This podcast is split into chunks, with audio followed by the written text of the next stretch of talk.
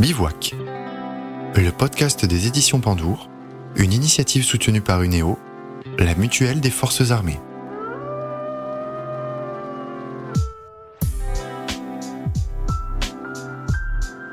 Bonjour à tous et toutes, ravi d'être avec vous pour ce troisième épisode de Bivouac, le podcast de toutes les aventures. Chaque mois, on pose notre sac à dos au bivouac avec un invité qui nous raconte l'aventure de sa vie, entre récits de voyage et d'aventure, histoire extraordinaire et volonté hors du commun. Je vous propose aujourd'hui de rencontrer Jacob Carou. Ce jeune youtubeur normalien de 26 ans et chercheur en climatologie a décidé de passer son année de césure en ermite dans les Pyrénées. Pendant 9 mois, à 1700 mètres d'altitude, il a essayé de vivre en autonomie en réduisant au maximum son impact carbone, en retapant un ancien refuge d'altitude avec des matériaux trouvés sur place. De longs mois, parfois difficiles, parfois merveilleux, peuplés de rencontres étonnantes qu'il raconte dans un livre, Vie sauvage, mode d'emploi, tiré de son journal de bord tenu quotidiennement. Il nous attend au bivouac.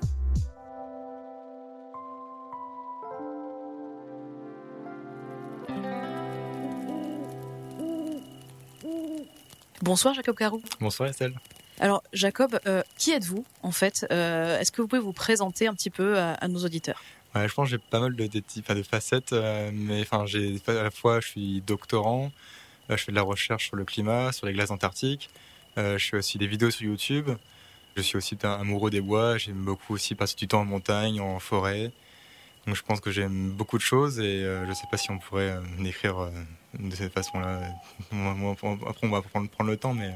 Justement, j'allais vous dire, est-ce que, vous vous définissez comme. Euh, alors, parce que vous êtes étudiant, vous êtes chercheur en thèse, est-ce que vous vous définissez comme euh, étudiant, chercheur, aventurier, scientifique euh, Comment. comment est D'abord, est-ce qu'il faut vous mettre une étiquette après tout?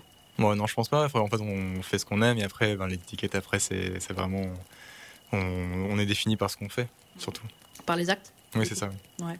Alors, vous vous intéressez depuis toujours à la nature. On va revenir bien sûr sur euh, ouais. votre parcours, la grande aventure un peu de ces dernières années pour vous, qui a été euh, euh, ce moment dans les Pyrénées dont on, dont on va parler dans quelques instants.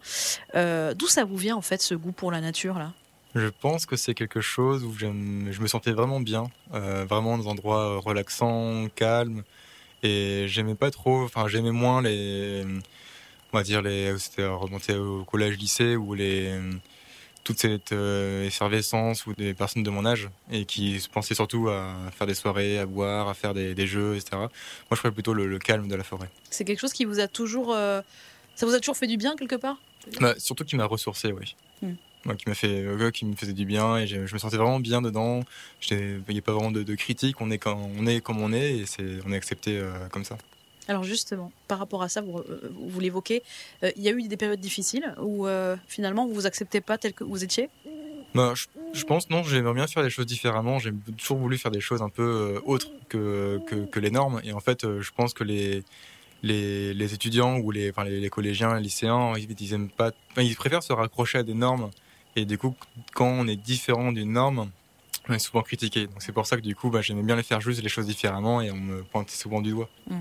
Vous en avez souffert, j'imagine, un peu. Un petit peu, ouais. Je pense que c'est justement ce qui m'a amené à être davantage dans les forêts, l'endroit où j'étais, plus, plus en solitude, plus avec moi-même. Et finalement, c'est plus sécurisant presque d'être dehors? Euh, Pour moi, enfin, euh, c'est un peu paradoxal, mais effectivement, oui, je me sens plus en sécurité euh, dans les bois, dans la nature, plutôt que dans les villes ou avec d'autres personnes. Entouré d'êtres humains, euh, qui, c'est de là que peuvent venir les problèmes, quoi. Ouais, c'est ça. D'accord. C'est quoi un bivouac pour vous, justement, puisqu'on est en plein dans un beau bivouac euh, Qu'est-ce que ça évoque pour vous, un bivouac? Eh ben, je me posais pas il n'y a pas très longtemps cette question d'ailleurs, et je pense qu'un bivouac, on passait une nuit dehors avec euh, de manière légère, avec euh, ce soit une tente ou plutôt, moi j'aime bien plutôt prendre euh, être sous un tarp ou à la belle étoile. Alors un tarp c'est une bâche. Hein ouais c'est ça. Une simple bâche en fait, pour ceux qui savent pas. Euh, ouais, et du coup avec un minimum d'équipement et juste pour une seule nuit. D'accord, juste une seule nuit. Ouais, moi le bivouac c'est ça, et après si on reste vraiment plusieurs jours, ça, ça rentre plutôt à un campement, on fait plutôt du camping sauvage. D'accord. Et c'est quoi l'esprit bivouac justement? Parce que on a l'impression, alors parce qu'on va y revenir aussi, vous, vous, postez beaucoup de vidéos, vous êtes youtubeur également, on a l'impression que c'est un art presque. Bah en fait, la façon, on va dire plutôt puriste, c'est euh, quelqu'un qui part euh, seul ou avec des amis, en tout cas partir euh, en endroit qui est isolé, donc euh, au milieu de la forêt, au milieu des montagnes, quelque part qui est euh, dans la nature, vraiment perdu au milieu de la nature Et en tout cas, ma vision, c'est à faire un feu de camp et faire griller un peu son, repas, soit des, saucisses ou des chapatis comme on va le faire. Et après, euh, passer la nuit dehors, à observer les étoiles, passer du temps à couper du bois et à, manger et passer du bon temps avec, euh, soit avec soi-même, soit avec des amis. Mmh. Alors les chapatis, juste pour donner envie un peu à tout le monde, là c'est euh, c'est une espèce de pain que vous faites vous-même au, feu de bois, c'est ouais, ça? Ouais, c'est ça. Bah, c'est juste de l'eau, de la farine et après on rajoute ce qu'on veut. On peut rajouter des, soit des plantes sauvages, des orties, des pissenlits, d'autres même des baies aussi. Et là, c'est la saison des châtaignes, donc on peut mettre ce qu'on veut. Et après, qu'on fait cuire ça soit à la poêle, soit directement sur un bâton ou sur les braises du feu de camp. Ouais, et c'est super bon. Ouais. C'est comme, comme du pain, quoi, en fait. Ouais, c'est ça. Formidable. Et alors, c'est là qu'on voit qu'il y a un vrai euh, art de vivre bivouac, un peu. C'est euh, ouais. c'est ça, c'est un peu cet esprit-là euh, où finalement on s'approprie, la forêt devient un peu sa maison, son, sa maison secondaire, quoi. Ouais, c'est ça. Bah, en fait, on se sert des éléments de la nature pour en fait, mieux vivre. Par exemple, pour faire les, pics de broche, on va prendre du, des bois taillés qu'on va récupérer dans la forêt. Pour faire aussi euh, le, feu de camp, on va aussi mettre des pierres autour qu'on a récupérées à côté. Ça va être prendre des éléments de la nature pour après s'en servir et vivre avec sans forcément la dénaturer, sans la casser ou quoi que ce soit, mais en fait l'utiliser intelligemment. Alors c'est là qu'on en vient à cette euh, discipline dont, vous évoquez dans vos vidéos. Alors euh, des vidéos que vous postez depuis... Euh, ça fait longtemps, je crois que j'avais genre 15 ou 16 ans. Donc c'était il y a 10 ans. Ouais, c'est ça. Au moins 10 ans, hein. donc c'est très, très, ancien. Vous êtes peut-être même un précurseur youtubeur, je sais pas. À l'époque, c'était pas très développé, ouais. Youtubeur des forêts, du coup, c'est ça. Et, et, vous parlez d'une discipline. Alors, je sais pas comment, si c'est vraiment une discipline ou si c'est un loisir, vous allez nous le dire. Mhm. Euh, qui s'appelle le bushcraft. Ouais. Bon, je dirais que c'est plutôt une activité plutôt, ou un loisir ou une, pratique. Mhm. Littéralement, on va traduire ça en français plutôt par l'art des bois. Comment vivre dans les bois, comment toutes les techniques, euh, tout l'esprit, la philosophie pour euh, justement, c'est pas c'est différent de la survie où en fait on a un milieu où en fait on est on, est en danger, on veut s'en sortir. Là, on n'est pas en survie, on est en vie. Et c'est ça qu'on veut justement montrer qu'on on utilise les éléments de la nature, des anciennes techniques, pour euh, en fait euh, vivre dans la nature et, euh, et passer du bon temps dedans. Ça ressemble un petit peu à du, scoutisme, mais pour adultes quelque part un peu. Ouais, même pas forcément pour adultes, enfin, c'est pour tout le monde, mais c'est sans l'aspect religieux. Ou Je crois que c'est un peu, ça devrait faire un peu mal à les éclairs de France et des choses un peu comme ça. Mhm.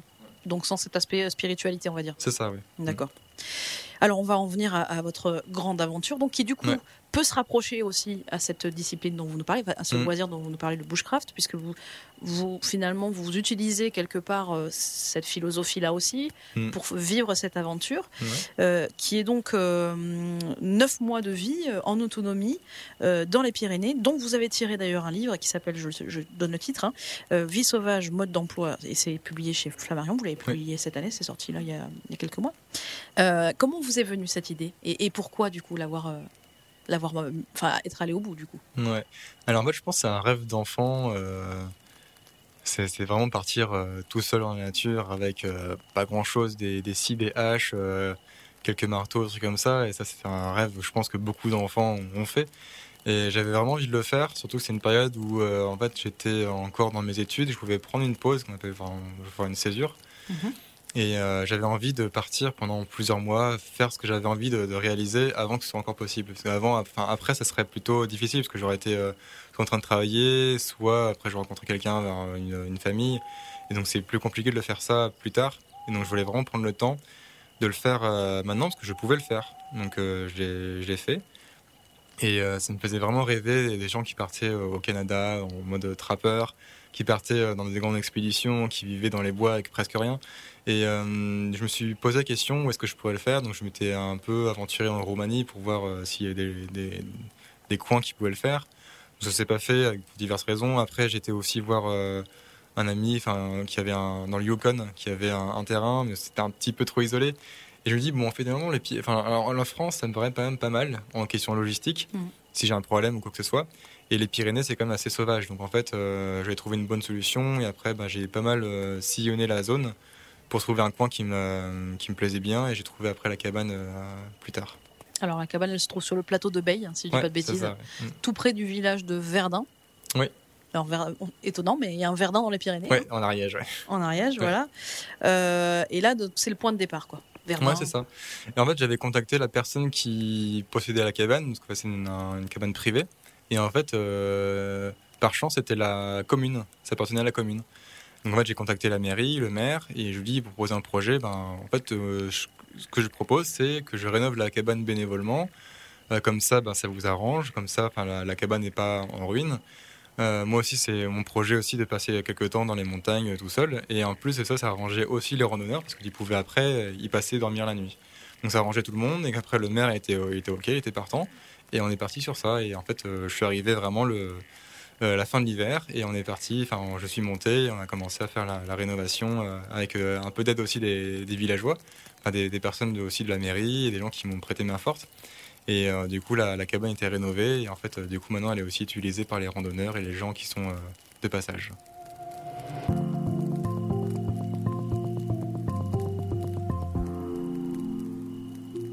Alors euh, évidemment tout ça ça a pris du temps hein, ouais. euh, parce qu'il a fallu donc euh, d'abord arriver vous racontez l'arrivée là-haut il y, y, a de la neige alors qu'on est quand même déjà début du printemps si je dis pas de bêtises. On était début avril ouais.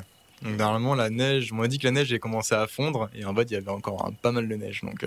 Vous disiez vous vous enfoncez jusqu'au genou quoi. Ouais ouais. Bah, et vous montez plus, à pied. Ouais par endroit c'était c'était pas praticable et la cabane ouais je l'ai je l'ai couverte était sous la neige donc le début était quand même bien difficile ouais.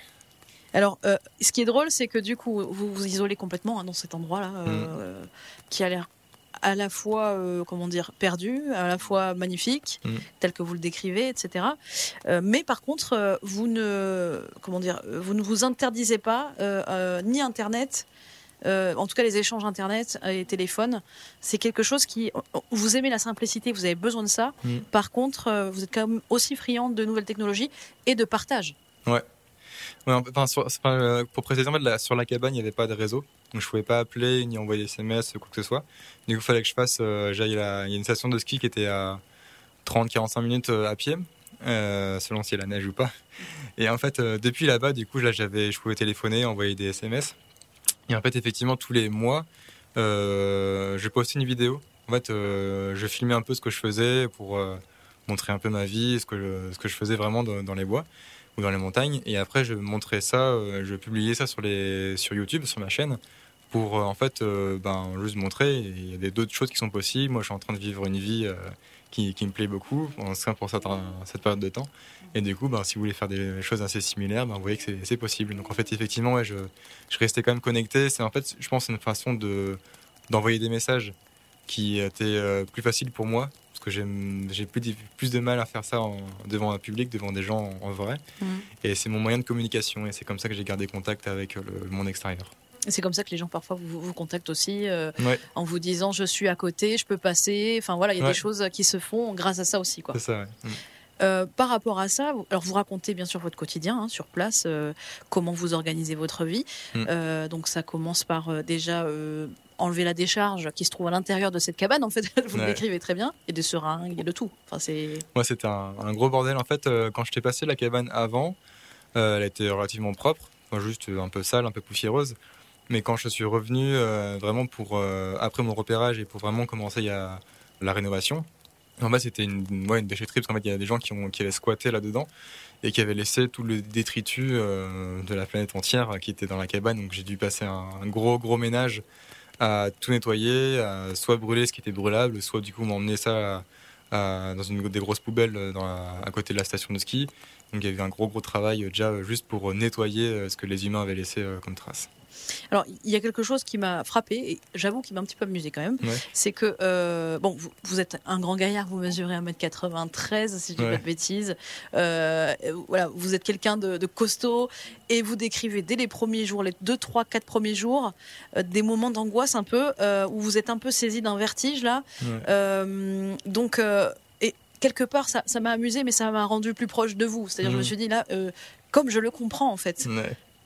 Ouais, c'était période quand en fait, je m'attendais pas vraiment à des conditions si difficiles. On m'avait dit que c'était la fin de l'hiver, qu'il commençait à faire à refaire beau. En fait, pas du tout. Enfin, les, nuits étaient encore glaciales et je, enfin, je, j'ai pas de thermomètre, mais je, pense que c'était vers le, en dessous les moins 10 degrés. Et euh, pendant un mois, en fait, il a, j'ai quasiment pas vu le soleil. C'était très nuageux, c'était, euh, c'était euh, très froid, très sombre. Et en fait, pendant cette période de temps, j'ai un peu, un peu déprimé. Et je m'attendais pas à avoir un changement aussi brutal. En fait, ben, je viens plutôt de, de la ville ou la, la banlieue, donc en fait, euh, j'ai pas connu des conditions euh, si terribles pendant si longtemps et ça me faisait vraiment douter ce, ce que je pouvais faire sur la suite. Et euh, ouais, j'ai eu pas mal de de, remise en question à cette période-là. Ces moments de doute. Ouais, c'est ça. Mais c'est ça qui vous rend quelque part aussi très humain, c'est-à-dire euh, ce côté euh, peut-être aussi naïf quelque part. Après tout, vous mm. avez le droit aussi d'avoir euh, à un moment donné un peu, un peu idéalisé la, chose et au final vous rendre compte que ça va être dur. Ouais, je pensais que c'était un doux rêve, que ça allait vraiment être facile, que la cabane allait rénover en, en deux trois mois même pas. Et en fait, non, ça m'a pris beaucoup plus de temps. Et même après, les, les, conditions étaient bon, les conditions sont quand même améliorées après l'été. C'est ce qui justement ce qui m'a fait aussi tenir en pensant que la suite allait être plus agréable. Et c'est ce qui m'a fait justement permis de tenir davantage de temps et pouvoir justement penser que la cabane, que là j'étais dans, une période euh, du coup de neige et du coup quand la neige allait revenir en automne, ben, au moins la cabane serait finie, rénovée, j'aurais un poêle, j'aurais du bois de chauffage, j'aurais du coup aussi de la nourriture et penser à cette récompense, ça m'a fait tenir. Alors, parce qu'il faut, dire quand même que vous n'avez pas eu de bon, la nature vous a pas vraiment fait de cadeau hein. donc parce que vous avez, vous avez, une tempête aussi dès les premiers jours. Le, le, le, toit qui a failli euh, vous tomber dessus avec tous les bruits enfin on imagine un peu l'enfer quoi. Pas possible de se chauffer correctement parce que le poêle est fendu ou il y a quelque chose qui il y a pas de tirage enfin ça, ça va pas. euh, donc bon on, on comprend que vous ayez eu un petit moment de doute quand même. Ce qui vous sauve à ce moment-là d'ailleurs, euh, c'est que vous vous activez finalement. Mm. Euh, et c'est là que vous commencez à vous mettre des objectifs, euh, à vous dire je, vais faire ça, il faut que je me remue en, quelque sorte. Mm, mm. Ouais, c'était vraiment m'occuper les, mains, l'esprit et faire des choses. Donc j'ai commencé à faire les toilettes sèches à l'extérieur. J'ai fait aussi, j'ai commencé après le potager, j'ai commencé à, à, faire deux trois bricoles pour préparer un petit peu le, la suite et aussi faire des plans et proposer des choses aussi à la mairie pour euh, montrer ben, qu'est-ce qu'on ferait en comme rénovation. Notamment sur les murs en fait j'ai aussi pas mal prospecté parce qu'il y a des choses que je pensais pas faire. Tous les murs étaient du ciment qui était euh, qui commençait à se casser. Donc en fait j'ai aussi euh, regardé comment c'était comment c'était fait en dessous et pour proposer des solutions à la mairie qu'on allait faire des enduits à la chaux et avec de la, de la terre qui était aussi sur place la mairie, qui d'ailleurs, euh, au début, vous le racontez très bien dans le livre, euh, ils vous ont pas trop cru. Au début, ils vous ont pas très pris au sérieux quand même. Bah, en fait, ils étaient enthousiastes, mais après, je pense qu'ils se demandaient euh, qu'est-ce que j'allais faire. je pense, bah, c'est normal, ils savaient pas s'ils pouvaient me faire confiance vraiment, s'ils me connaissaient pas. Et ce projet était un petit peu ambitieux, pour quelqu'un qui était tout seul. Donc en fait, ils ont m'ont laissé, je pense, un petit peu pour voir de quoi, si j'allais tenir au moins. Et effectivement, j'ai tenu. Donc après, ils m'ont fait confiance. Et là, ça s'est là, ça s'est très bien passé parce que du coup, après, euh, ils m'ont aidé et ça s'est très, très bien passé. Alors, autre chose que j'ai remarqué dans votre livre, c'est que vous, euh, vous décrivez votre aventure hein, au jour le jour, c'est comme mm. un, peu un journal de bord, euh, mais en même temps, il y a tout un aspect pédagogique que vous avez du coup intégré, c'est-à-dire que vous nous expliquez aussi comment fabriquer un piège, comment est-ce qu'on construit un potager en permaculture. Alors vous, vous avez choisi en plus de le faire, de vous inspirer de travaux euh, d'un chercheur, je crois, euh, qui, qui, du coup avait euh, trouvé une solution pour cultiver en, altitude. Ouais, c'est ça. En fait, le problème en montagne, c'est qu'il y avoir des amplitudes thermiques assez, assez larges. Donc il fait très chaud la journée ou très froid la nuit. Et ça, les plantes n'aiment pas du tout. Donc pour temporiser cette, ces oscillations, du coup, ce qu'on faisait, enfin ce qu'il lui a proposé, c'est de creuser un potager qui était un peu semi-enterré, avec une, une grande baie vitrée ou une sorte de serre, une serre en semi-enterrée. Et du coup, pour profiter de la chaleur de la terre, la régularité de la, de la, de la terre, parce que le sous-sol est une température assez constante. Donc la nuit, ça gèle pas et la journée, c'est pas trop chaud non plus. Ça, c'est quelque chose que vous aviez euh, étudié avant?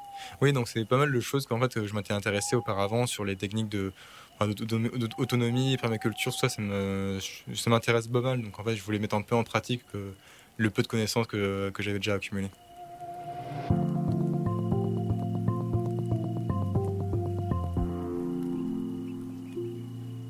Justement, par rapport à ça, euh, donc ça, ce sont, on va dire, euh, euh, les rencontres que vous faites via les livres avec des, chercheurs que vous lisez, et donc dont vous lisez les travaux et qui vous inspirent. Mm. Moi, on va parler maintenant des rencontres en vrai que vous faites mm. avec les gens, et parce qu'il y en a, parce que mine de rien, même si vous êtes complètement isolé dans la montagne, vous faites des rencontres. justement, est-ce que on, sait qu'il y avait pas mal de méfiance au départ vis-à-vis de vos semblables, hein, on, mm. on, vient d'en parler, et puis petit à petit, on sent que vous vous ouvrez. Et euh, il y a des personnages qui font leur apparition dans, dans votre récit. Euh, bon, d'abord, le premier, ça a été le maire, mais ça, ça fait partie de voilà du, des tout débuts du projet. Mais il y a Daniel, euh, Daniel Ouais. le grand bavard, hein, Ouais. que, que- dont vous parlez, Jean-Michel, le maçon survivaliste, Mm. un tout petit peu complotiste, qui, qui, du coup qui vous échangez, et puis Greg, le Toulousain en plein burn-out. Est-ce que Ouais. est-ce que vous pouvez un peu nous expliquer qui sont ces personnes et comment vous les avez rencontrées? Et en fait, ce sont des personnes qui m'ont contacté euh, surtout en premier. En fait, euh, moi, mon, expérience, je voulais vraiment la faire seule euh, du début à la fin, parce que j'étais un peu fâché avec mes contemporains. Et en fait, je pense que j'avais juste pas trouvé les bonnes personnes encore.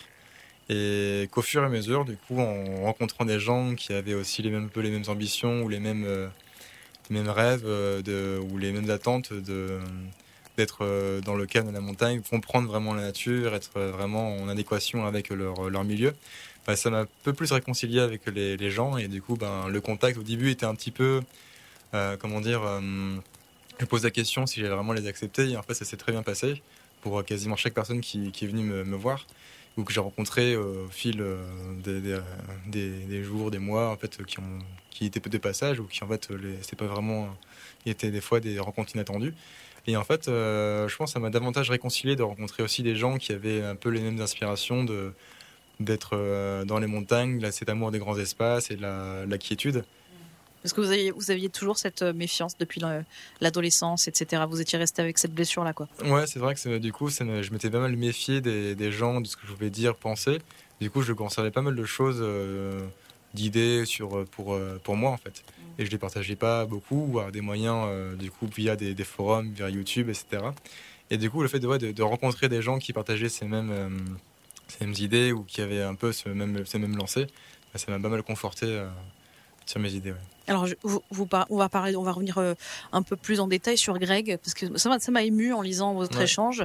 On, on vous a senti touché aussi, d'ailleurs, euh, de Mm. discuter avec lui, parce que donc c'est un Toulousain, euh, un citadin finalement, Ouais. euh, qui, est, qui, qui est en plein burn-out, en pleine remise en question. Mm. Euh, et vous, ça vous touche quelque part de voir ça aussi? Ouais, parce que je pense que c'est aussi une situation que j'aurais pu aussi connaître si j'avais été resté, si j'étais resté en ville tout le temps. Si j'avais continué mes études euh, à Lyon, puis après j'aurais été, si j'étais euh, allé directement après à, à Paris pour travailler sur ma thèse, ben je pense que j'aurais, euh, j'aurais pété un câble en fait, pareil, Ouais. de la même façon. Et en fait, ouais, c'est ce qui aurait pu arriver, ce qui me, ce qui arrive aussi à plein de gens en fait. Et euh, il y a pas mal de gens qui, qui me contactent ou je rencontre qui me disent, euh, enfin, qui, qui en peuvent plus et qui n'ont pas d'autre solution parce qu'en fait, euh, ils sont souvent pris soit par la famille, soit par des raisons de santé, soit des raisons financières. Enfin, il y a plein de raisons en fait quand, quand on devient adulte en fait qui, qui nous empêchent vraiment de vivre nos rêves. Et moi, je, je voyais en fait que j'étais un peu en train de vivre une, quelque chose qu'il voulait vraiment lui aussi vivre. Donc ça me touchait parce que je, en fait, euh, il vivait un petit peu, enfin, je vivais un peu par, euh, je sais pas dans quel sens. Oui, mais, il, vi- il ouais. vivait, il vivait par procuration, en fait, un peu votre aventure. en fait. Ouais, c'est ça, ça, ça le faisait vraiment rêver et ça me faisait vraiment, ça me touchait vraiment que, que je vive ce que lui avait vraiment aussi en- très envie de vivre. Et que vous, pu- vous puissiez lui donner un peu de bonheur quelque part Ouais, aussi. c'est ça, ouais. Soit en, ben, déjà en le rencontrant et en partageant aussi euh, du moment avec, euh, avec lui et euh, aussi en partageant aussi sur après internet avec des milliers de gens qui qui ne connaissent pas, qui, que je connais pas et qui, qui regardent, qui regardent ça. Et, et quand vous dites si j'étais resté en ville, j'aurais pété un câble, je vous reprends littéralement. Ouais. Qu'est-ce qui, qu'est-ce qui vous ferait justement basculer en fait? C'est quoi qui, qui vous pèse autant? Est-ce que c'est le mouvement? Est-ce que c'est le bruit? Est-ce que c'est tout en même temps? Que c'est tout. Ben, quand j'étais rentré vraiment après euh, en ville, euh, ce qui m'a surtout surpris, c'était la euh, cette hypersensibilité. En fait, j'étais devenu un peu hypersensible au niveau du bruit, enfin, de, de la vue aussi, olfactivement avec toutes les, odeurs qu'il y avait aussi en ville quoi, qui sont pas naturelles. Et euh, cette aussi cette rapidité, cette effervescence, c'était quelque chose qui qui qui va très très vite en fait. Et j'étais, moi qui a fait une grosse coupure, ça m'a beaucoup, euh, ça m'a surpris. Et euh, je pense qu'on s'en rend pas compte. Et en fait, euh, au bout d'un moment, ça nous fatigue énormément.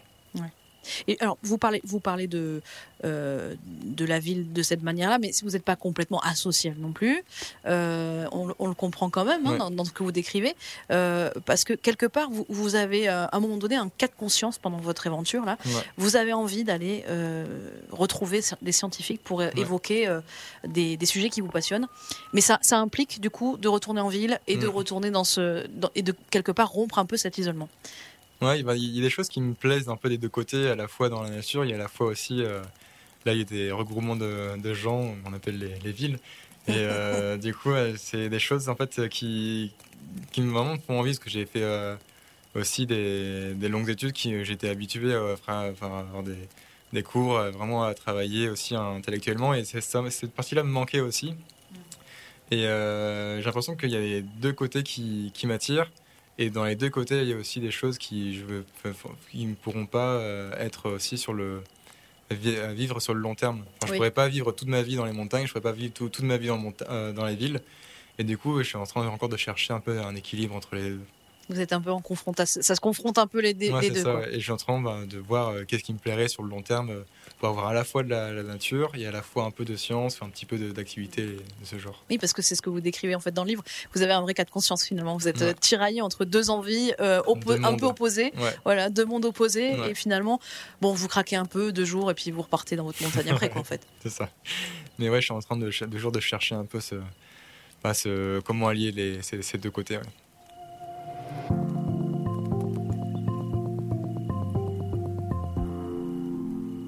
Alors sur l'aventure, justement, euh, on va y revenir. L'aventure en général, pour le coup, mm. euh, ce mot, ce mot-là, l'aventure, euh, parce que vous avez aussi vécu d'autres aventures avant, un voyage au Canada, mm. notamment d'ailleurs, qui a tourné court, je crois. Hein, pour des, vous avez eu un souci de canoë, je crois. Oui, c'est ça. L'expédition n'était pas très bien montée, manque de connaissances, de pratiques et de ouais, d'expérience. Et en fait, bah, du coup, c'est un peu capoté. Après, du coup, on a un peu annulé le, le, le canoë. On a fait plutôt un, un gros camp. On est resté plusieurs jours à un endroit et du coup on essaie de vivre dans les bois. Mais bon, je pense que c'était juste un manque d'expérience et manque de un rêve aussi qui était un peu trop grand. Et justement, alors c'est quoi l'aventure pour vous? Parce que là, on sent que vous avez tenté quelque chose déjà, un peu une expédition, comme vous dites. Euh, euh, on voit tout à fait cet esprit trappeur un peu euh, qui qui est là. Et, est-ce que ça se résume à ça l'aventure pour vous, ou c'est au contraire beaucoup plus large, ça inclut beaucoup plus de choses? L'aventure pour moi, ce serait partir avec euh, pas grand chose et en fait voir un peu ce qu'on a sur le, sur le chemin, sur la route et ben faire avec ce qu'on a en fait, parce que ça pourra jamais se passer la façon dont on pense, donc dont on imagine. Donc c'est faire avec et ben toujours euh, bah, se contenter ou être euh, content de ce, que, de ce qui arrive, que c'est une chose bonne ou mauvaise. Donc ça veut dire aussi avoir une, forme de positivité, enfin être positif, un caractère positif justement. Ouais, toujours rebondir, même si la situation est la situation est compliquée, ben, toujours essayer de, voir pour euh, la tourner en sa, en sa, faveur. Alors juste, justement, on, sent chez vous, il y a un côté aussi, quand vous dites ça optimiste, euh, il y a un côté enfantin aussi. Alors c'est pas du tout péjoratif, hein, euh, mais comme souvent d'ailleurs chez les aventuriers, je trouve qu'il y a mm. une part d'enfance un peu qui, mm. est là, euh, un plaisir enfantin à construire, expérimenter, s'amuser en fait tout simplement et, mm. vivre en liberté. Est-ce que vous êtes d'accord avec ça? Ouais, je ne saurais pas quoi répondre dessus par contre. mais... non mais vous, vous émerveillez des choses, vous avez un regard un peu d'enfant quelque part aussi de. Mais attention, encore une fois, c'est pas péjoratif, c'est quelque chose qui qui, euh, qui est spontané, qui est de l'ordre de l'ordre de la spontanéité. Moi, c'est quand on a des, des petites choses de la vie et si on s'attend à des trop grandes choses, en fait, souvent, ça n'arrive pas souvent et du coup, on va être souvent déçu. Et en fait, c'est juste satisfaire d'une brise sur, euh, sur l'eau ou juste voir les feuilles voler. ça arrive souvent et c'est juste un état d'esprit à avoir. Et en fait, ça, on va pouvoir euh, le voir tous les jours et aussi s'en contenter.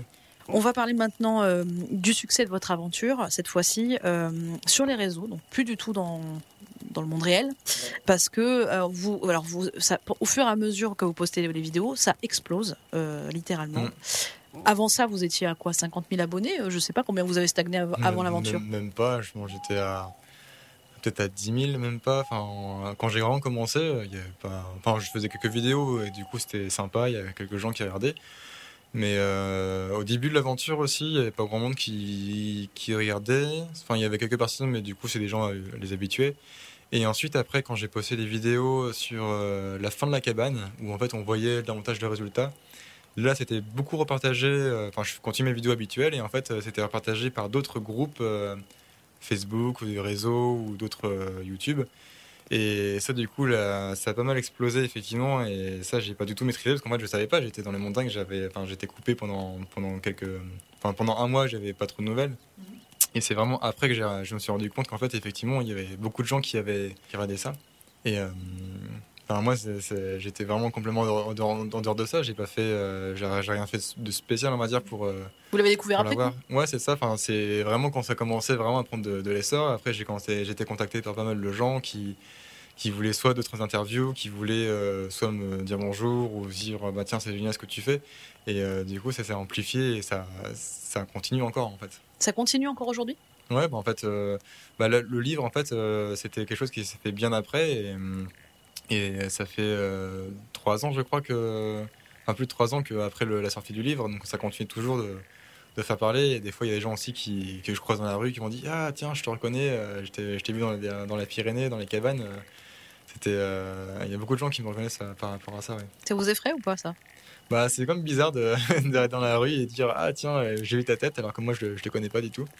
Mais après, bon, c'est comme plaisir de, pour de voir des gens qui, qui, à qui ça inspire et qui veulent après faire euh, soit, soit d'eux-mêmes, soit qui disent bah, tiens, c'est mettre aussi une hypothèse bah, tiens, peut-être que si un jour euh, je pète un câble, bah, peut-être je pourrais partir dans les bois, euh, montrer que c'est possible en fait, c'est ça. Hmm.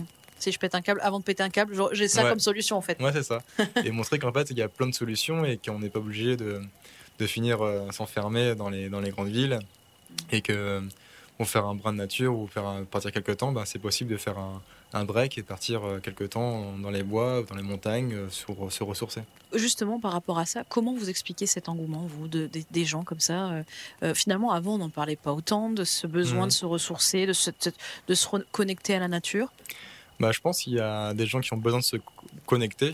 parce que c'est parce qu'en fait, ils sont aussi de plus en plus déconnectés des besoins aussi qui sont les, les plus naturels. Genre, par exemple, faire un faire, euh, faire une marche dans les, dans les bois ou partir euh, justement être au calme ou autrement euh, faire à manger sur ben, déjà récolter des plantes sauvages ou faire à manger sur un feu de bois ben c'est des choses qu'on ne fait plus du tout et je pense que les, êtres humains ont vécu comme ça pendant très longtemps et c'est quelque chose qui peut peut-être nous revenir un petit peu plus du coup là notre notre évolution et notre on va dire notre, nos, progrès entre guillemets est de plus en plus rapide, c'est exponentiel et en fait plus euh, plus ça va et plus on s'éloigne de cette euh, de cette chose qui nous a tenu pendant des milliers d'années. Oui. Et il y a un phénomène de mode ou pas? Parce que alors du coup, euh, il y a deux choses. Il y, a les gens qui du coup comment dire, euh, inconsciemment ressentent ce manque et du coup ils vont naturellement. Mm. Et puis il y a euh, les gens un petit peu qui du coup par effet de mode ou, ou du coup s'y intéressent. C'est pas plus mal, hein, c'est pas, mm. finalement le résultat est le même, mais c'est deux chemins différents. Mais effectivement, ouais, c'était euh, pas mal médiatisé. je pense tout ce qui est survie, vie des bois, etc. C'était à faire peut-être moi 10 ans, mais c'est aussi pour ça d'ailleurs que, que je suis parti dedans. Moi, j'ai enfin, à la base, ce qui m'intéressait, c'est surtout par exemple les constructions médiévales ou les, comment faire du feu avec des bouts de bois un peu primitifs. C'est ça qui m'intéressait de base. Et en fait, ben, j'ai vu qu'il y avait un mouvement qui était un peu dans ce sens-là, qui m'intéressait, j'étais un peu dans les mêmes, euh, mêmes esprits. Et du coup, c'est pour ça que je, bah, du coup, euh, que je participe, que je suis euh, un peu dans ce, mouvement. Mais effectivement, je pense qu'il y a une envie un peu plus verte de la population de manière générale. Et après, ben, ça se décline dans plusieurs activités, soit en boucherie, soit en survie, soit autrement en permaculture, en autonomie. Il y a plein de gens aussi qui sont un peu dans ces deux thématiques, qui se rejoignent un petit peu au final. Hein, parce qu'en fait, on est, on est un petit monde et on se connaît un petit peu tous euh, entre nous. Et donc en fait, je pense qu'il y a une tendance euh, assez verte euh, de manière générale. Et après, c'est les gens qui, choisissent un peu, soit par effet de mode, soit parce que du coup, ils ont été touchés par une, une ou deux activités et qui se, se lancent dans ces, dans ces, dans ces pratiques. Est-ce que vous pensez que ça peut être lié aussi à une certaine anxiété de notre avenir euh, en tant qu'être humain sur cette planète qui va pas très bien? Ah, je pense surtout pour les mouvements un peu plutôt euh, permaculture, autonomie, ou des gens qui ont conscience qu'en fait, euh, bah, que continuer dans cette démarche ou dans cette, euh, dans ces lignées, ça va pas nous mener très très loin.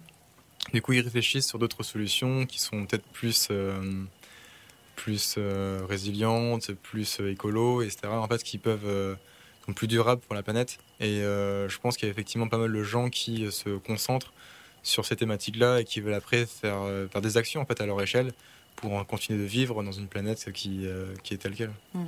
On arrive à la fin de, de cet entretien, Jacob Caro. Hmm. Est-ce que vous avez des projets futurs, des, des futurs rêves à accomplir encore? Bah, Déjà, je pense c'est déjà finir ma thèse. c'est déjà mon truc à accomplir. Et après, après ça, j'aimerais bien visiter davantage, découvrir notre territoire, la France.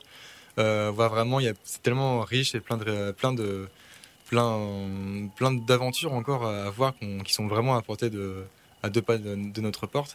Et vers aussi un peu plus largement aussi l'Europe pour découvrir un peu plus notre, notre continent. Et après, justement, dans le, le but, c'est de trouver un endroit qui me plaise, trouver des gens, rencontrer aussi d'autres communautés, voir aussi des styles de vie qui pourraient me, convenir à, l'avenir. Et après, ben, plus tard, après, quand j'aurai vraiment fait un bon voyage, avoir vu beaucoup de choses, après, plus tard, un jour, m'installer.